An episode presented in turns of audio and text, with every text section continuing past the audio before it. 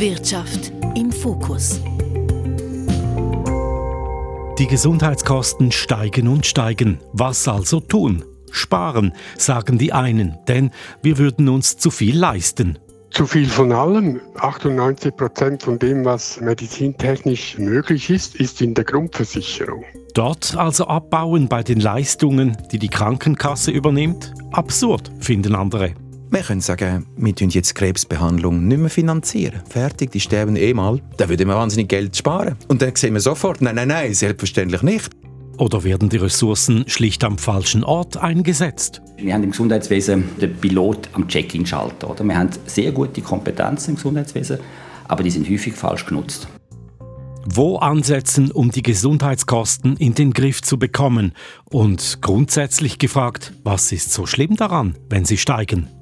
Viele Fragen. Wir versuchen, die eine oder andere Antwort zu finden. Das tun wir mit Susanne Schmucke. Mein Name ist Ivan Lieberherr. Susanne, seit ein paar Wochen wissen wir, wie stark die Krankenkassenprämien steigen nächstes Jahr. Bis Ende November kann man die Kasse noch wechseln. Hast du? Ja, habe ich seit langem zum ersten Mal wieder. Die Idee dabei ist ja, dass man die Krankenkassen so auf Trab hält, dass die sich bemühen, gut und kostengünstig zu sein, weil das ist ja das Ziel, ein Gesundheitssystem, bei dem alle bestens versorgt sind und die Kosten im Rahmen bleiben. Aber das sehen nicht alle so auf dem Tisch, ist ja auch die Forderung nach einer einzigen Einheitskasse.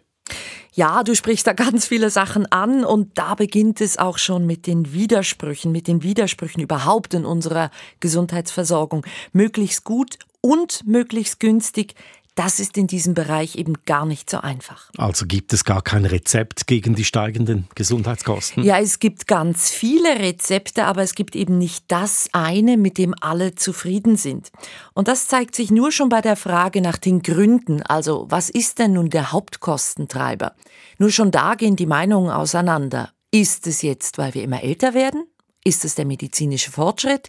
Oder sind wir einfach anspruchsvoller? Mit diesen Fragen bin ich zu zwei Gesundheitsökonomen. Das dritte, also die über die Zeit steigenden Ansprüche. Und die haben damit zu tun, dass wir über die Zeit auch über mehr Einkommen verfügen. Das ist Stefan Felder von der Universität Basel. Ganz anders sieht es Jérôme Cossandé von der liberalen Denkfabrik Avenir Suisse. Diese Anspruchshaltung ist sicher da. Aber ich glaube, der große Kostenwachstum kommt aus den chronischen Krankheiten. Eben Diabetes, Herz-Kreislauf-Krankheiten, Krebs. Und da ist vielleicht weniger die Anspruchshaltung. Also wir sind nicht bei den Boboli. Chronische Krankheiten sind keine Boboli, sondern eine Begleiterscheinung des Älterwerdens und Kostentreiber in einer alternden Gesellschaft. Und der medizinische Fortschritt, welche Rolle spielt der? Was sagen die Fachleute? Der technische Fortschritt ist äh, schon auch wichtig, aber der fällt ja nicht einfach vom, vom Himmel, sondern hat damit zu tun, dass eine entsprechende Nachfrage da ist.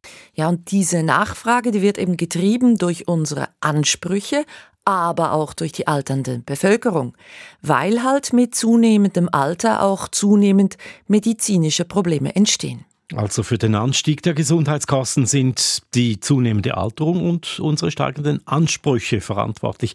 Was heißt das nun fürs Sparen? Wo soll man ansetzen? Naja, wenn wir nicht wollen, dass es ab irgendeinem Alter, ab 80 oder so, dass es dann heißt, keine Krebsbehandlung mehr auf Kosten der Grundversicherung, weil zu teuer oder so ähnlich, dann müssen wir uns tendenziell bei den Boboli einschränken, denke ich. Das tut ja auch ein bisschen weniger weh. Dann lass uns das anschauen. Was gibt es da für Möglichkeiten? Das ist ja eher so die Position der äh, Fraktion von Stefan Felder. Ja, der Hauptgedanke ist hier immer, wir sollen es stärker im Portemonnaie spüren. Also jedes Mal, wenn wir zur Ärztin gehen oder zum Physiotherapeuten. Also schlägt Felder vor, die Franchise zu erhöhen, die tiefste. Man muss sehen, in 2004 haben wir diese Franchise von 300 eingeführt. Das sind 20 Jahre. Und wir haben ein großes Wachstum gesehen, die Einkommen sind gestiegen und die 300 Franken Franchise ist geblieben. Insofern wäre das einfach eine Anpassung sozusagen an die Entwicklung der letzten 20 Jahre und sie würde, sie würde wirken.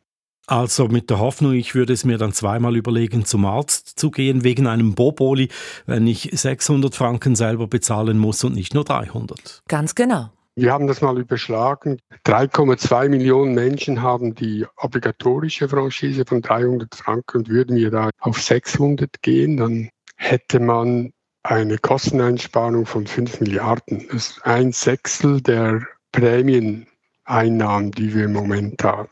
Heißt, die Prämien für alle würden sinken, weil der oder die Einzelne mehr bezahlt. Ganz genau. Und eine weitere Idee wäre eine Budgetversicherung bei der Krankenkasse. Also so in der Art, wie sie das kürzlich auch die FDP vorgeschlagen hat. Eine ja. Grundversicherung, die weniger abdeckt. Dann gäbe es neben der Grundversicherung, neben Halbprivat- und Privatversicherung, auch noch eine Budgetvariante. So in der Art, ja. Ich fände es aber interessanter, man würde diese Budgetkrankenkasse verbindlich vorschreiben, also einmal als, sozusagen als neuer Standard.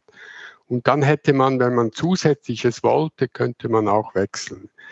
Da würde vielleicht eben die neueste Technologie bei der Hüfte würde nicht gezahlt werden. Also man kriegt die Budgetprothese und möchte man, äh, möchte man die neueste Prothese zahlt man, zahlt man 5000 Franken. Also sie tönen schon recht rigoros, diese Sparvorschläge. Vor allem gehen sie alle davon aus, dass man Wahlmöglichkeiten hat. Ja, das stimmt. Und das weiß auch Ökonom Felder. Also rein so auf Anreize zu setzen, das hat Grenzen. Es gibt einen Zielkonflikt, einen Zielkonflikt zwischen wir möchten das Verhalten steuern. Andererseits können gewisse Leute nicht steuern, weil sie die Arzneimittel brauchen, den Arztbesuch brauchen, dann ist das sozusagen zugunsten der Gesunden und zulasten der Kranken. Das kann man nicht zu stark strapazieren. Es gibt noch andere Ideen gegen die steigenden Gesundheitskosten. Sie setzen ebenfalls an beim Befund, dass viele Menschen relativ rasch zum Arzt, zur Ärztin gehen, wenn sie etwas haben, auch wenn es eher medizinische Lappalien sind. In der Region Zürich gibt es seit zwei Jahren sogenannte Soforthilfepraxen. Dahinter steckt ein Start-up namens A Prioris. Du, Susan, hast so eine Praxis besucht. An diesem Samstagnachmittag im November ist einiges los. Im Parterre ist eine Apotheke und von dort kommt man über eine Treppe direkt in die Praxis im ersten Stock. Hallo. Hierher kommt, wer irgendetwas hat, nicht Schlimmes, aber schnell eine Abklärung braucht. Wie dieser junge Mann. Er hat sicher aber nicht so gut hören tun, wegen dem, was ich der Ohrspülung machen. Verstopfte Ohren. Eine typische Beschwerde, mit der Leute in die A Prioris-Praxis in der Zürcher Innenstadt kommen. Vor allem, weil es unkompliziert ist. Ja, ich kann spontan kommen, ich muss keinen zum Hausarzt, weil beim Hausarzt ist immer, ich muss mal anrufen, dann muss ich jemand abnehmen, ich muss einen Termin bekommen da kann ich einfach kommen. Also, ja. Dann übernimmt Pflegefachfrau Anita Migliaccio. Sie kümmert sich um den jungen Mann mit den Ohrenbeschwerden. Das ist die Idee, das Konzept der A Prioris Praxen. Es sind Pflegefachpersonen, die schauen, was die Leute haben und welche Hilfe sie brauchen. Es sind vor allem so Bagatellsachen.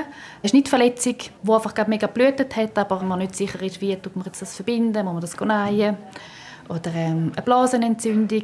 Häufig Leute mit Hörminderung, so ein bisschen Ohrenprobleme, verstopfte Ohren. Und jetzt ist also die Grippesaison wieder gestartet. Kurz, lästige Beschwerden, aber meistens harmlos. Die Pflegefachfrau, die 15 Jahre lang auf der Notfallstation eines Spitals gearbeitet hat, formuliert es pointiert. Es ist genau eine Lücke, die gefüllt wird für die Art von Patienten, wo uns einfach den Notfall verstopfen. Pflegefachleute sind Spezialisten für Alltagsbeschwerden. Da braucht es oft keinen Arzt dafür oder keine Ärztin, weil ineffizient und teuer.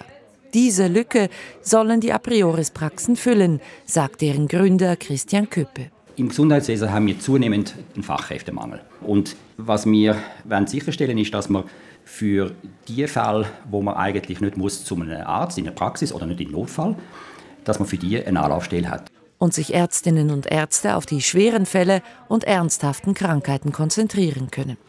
Für fast alles andere wissen die Pflegefachleute bei A prioris Rat. Und wenn mal nicht, alle Soforthilfepraxen haben Ärzte, die für Fragen telefonisch erreichbar sind. Sie lesen auch, was Pflegefachfrau Miyacho aufschreibt über jenen jungen Mann mit den Ohrenbeschwerden. Der Patient ist jetzt gegangen, jetzt dokumentiere ich noch dokumentieren, was ich untersucht habe, was ich herausgefunden habe, was wir miteinander abgemacht haben, dass dann der Bericht dann äh, an einen Arzt kann gehen, zum visiert werden. Überhaupt die Zusammenarbeit mit den Ärzten, die ist wichtig. Einerseits, um die Qualität der Behandlung zu gewährleisten, aber auch wegen der Effizienz und der Akzeptanz. Da a priori Praxen die Arbeit von Ärzten ja eigentlich konkurrenzieren. Christian Köppe will diese Zusammenarbeit dennoch ausbauen. Was wir auch jetzt dran sind, ist, dass wir die Ärzte in der Region versuchen einzubinden. Wenn sie das Bedürfnis haben, Patienten, die sie nicht aufnehmen können, zu uns zu schicken. Oder umgekehrt, wo wir sagen, wir sind froh, wenn wir die können zu uns schicken. Und, und wir werden jetzt auch Hausärzte ansprechen, das ist ganz wichtig, die in Pension gehen, weil die haben so viel Wissen und Know-how und dass man die einbindet für die Begleitung und Unterstützung von unserem Pflegepersonal. Ausgehend von dem Grundgedanken, die Ressourcen im Gesundheitswesen sind da, aber sie müssen sinnvoller genutzt werden. Und die Zusammenarbeit einzelner Stellen, die muss besser werden. All das kann helfen, Kosten zu sparen. Das ist gut, danke. Ihnen auch. Eindrücke aus einer a priori Soforthilfepraxis in Zürich. Eigentlich eine gute Idee, dass viel öfters Pflegefachleute kleinere Gesundheitsbeschwerden behandeln und nicht immer Ärztinnen oder Ärzte.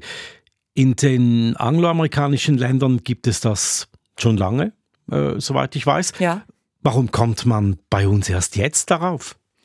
Ja, also vielleicht schon auch wegen Standesdenken. Also die Ärzteschaft, die muss ja mitmachen, die muss einverstanden sein, auch die Apotheker, Apothekerinnen.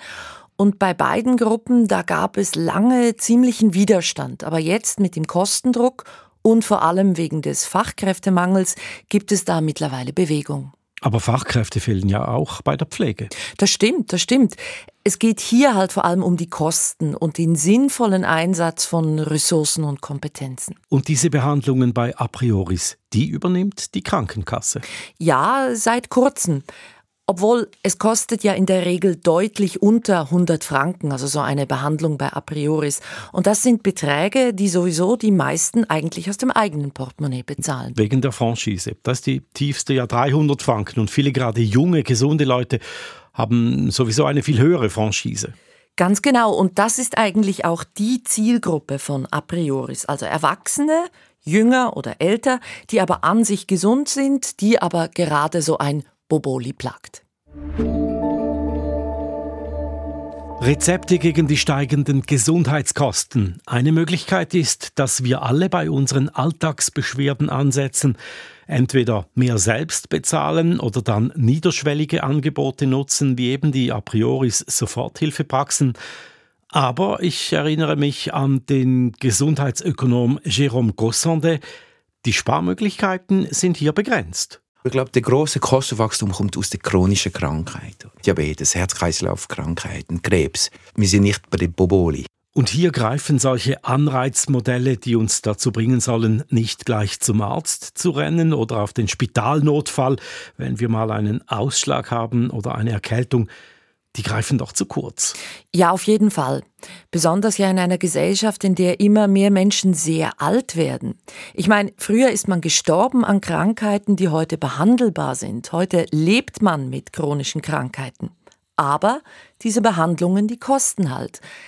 Naja, aber ich glaube nicht, dass wir eine Gesellschaft sein wollen, die dann solche Behandlungen vorenthält, weil sie halt eben teuer sind. Wir lassen uns die Gesundheit etwas kosten, weil wir es uns wert sind. Ja, so kann man es sehen. Und dann wäre auch eher die Frage, wer bezahlt, wie viel. Weil die Krankenkassenprämien, die decken nur gut ein Drittel aller Gesundheitskosten. Knapp ein Viertel wird über die Steuern finanziert. Und dann nochmals ein Viertel der Kosten bezahlen die Leute aus dem eigenen Sack und der Rest kommt aus anderen Sozialversicherungen. Ganz schön kompliziert. Wäre es da nicht einfacher, gleich ganz auf ein steuerfinanziertes Gesundheitssystem umzusteigen? Andere Länder kennen das ja auch. Klar, das wäre möglich. Letztlich ist das eine politische Frage. Die beiden Gesundheitsökonomen, mit denen ich gesprochen habe, die finden es keine gute Idee. Stefan Felder zum Beispiel. Ja, dann wäre es ja noch schlimmer, weil sich dann niemand mehr verantwortlich fühlt. Denn ich, dann weiß man gar nicht, äh, was das kostet. Weil, wenn wir es über die Steuern bezahlen, dann spüren wir noch weniger diesen Zusammenhang zwischen dem, was wir uns leisten, Medikamente, Arztbesuche, Physio- oder Psychotherapie, und den Kosten. Wir ärgern uns dann vielleicht einmal im Jahr wegen der Steuerrechnung, aber wenn uns dann ein paar Wochen später irgendwo irgendetwas zwickt, dann ist das schon vergessen. Also die Kosten würden dann weiter steigen, aber dafür würden die hohen Einkommen stärker belastet, also die, die es sich auch eher leisten können. Sie würden anteilsmäßig mehr zahlen wegen der Progression bei den Steuern. Ja, das stimmt. Und trotzdem ist nicht so klar, ob die Umstellung dann wirklich denen nützen würde, die heute am meisten zu tragen haben an den Gesundheitskosten. Wie meinst du das? Naja, wenn man auf steuerfinanziert umstellt, belastet man die ganz oben und entlastet die ganz unten einkommensmäßig. Das Problem sind aber die in der Mitte. Der belastete Mittelstand. Ja, schon. Bei den tiefsten Einkommen nämlich greift die Entlastung heute schon ganz gut, nämlich mittels Prämienverbilligung. Schweizweit erhalten gut ein Viertel aller versicherten Prämienverbilligung.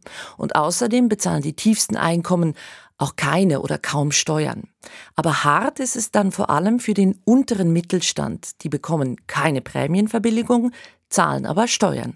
Und wenn jetzt die Steuern nochmals stark steigen würden, wegen Gesundheitssteuern, würden die in der Mitte noch mehr belastet und die tiefsten Einkommen würden weiter entlastet. Auch das ziemlich knifflig.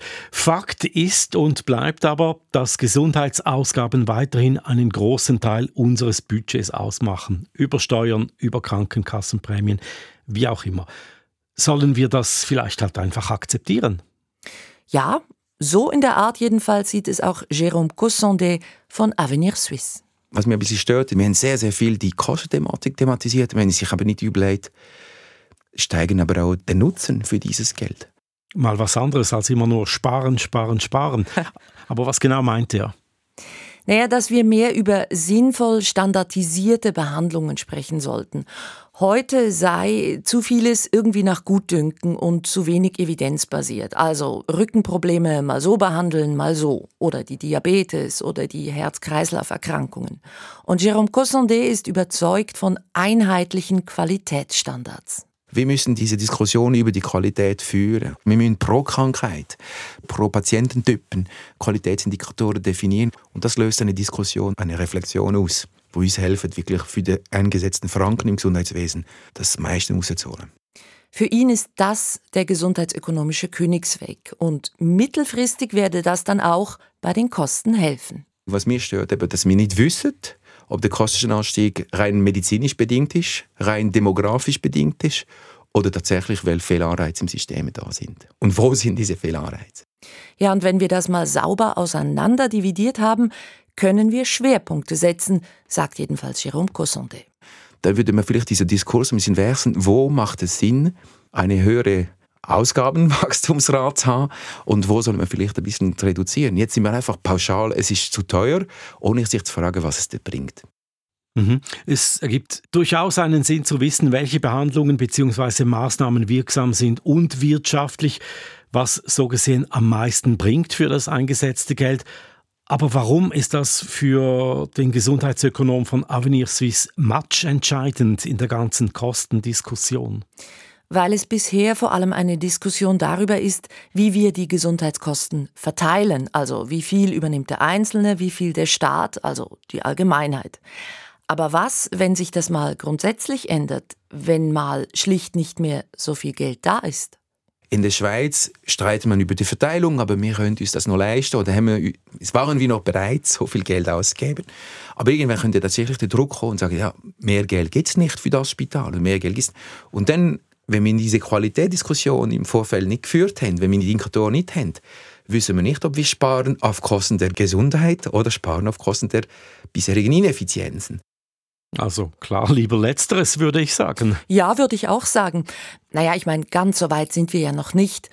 Und übrigens, auch dass die Gesundheitskosten immer weiter steigen, ist gar nicht so klar. Also die KOF, die Konjunkturforschungsstelle der ETH Zürich jedenfalls, die hat kürzlich prognostiziert, dass sich die Kosten bei 12 Prozent der Wirtschaftsleistung einpendeln werden. Und das ist da, wo wir ungefähr heute stehen. Wir werden ja sehen. Bis jetzt jedenfalls sind sie laufend gestiegen, die Gesundheitskosten in der Schweiz. 12 Prozent der Wirtschaftsleistung. Ist das nun viel oder einfach Ausdruck des Wohlstands und logische Konsequenz der demografischen Entwicklung? Und wenn wir es zu viel finden, wo ansetzen? Einfache Antworten auf diese Fragen scheint es tatsächlich nicht zu geben, wie fast nie in einer komplexen Gesellschaft. Danke, Susanne, für diesen Überblick. Susanne Schmucke war das von der Wirtschaftsredaktion. Mein Name ist Ivan Lieberherr. Danke auch Ihnen fürs Zuhören. Wirtschaft im Fokus.